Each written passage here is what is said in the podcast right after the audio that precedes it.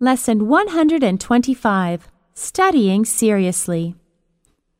John has been trying to learn how to play the guitar. He has been taking lessons for half a year. However, he hasn't been studying seriously. He has only been going to his lessons every now and then. Moreover, he seldom practices. On the other hand, his cousin Tim has been playing the guitar for about three months.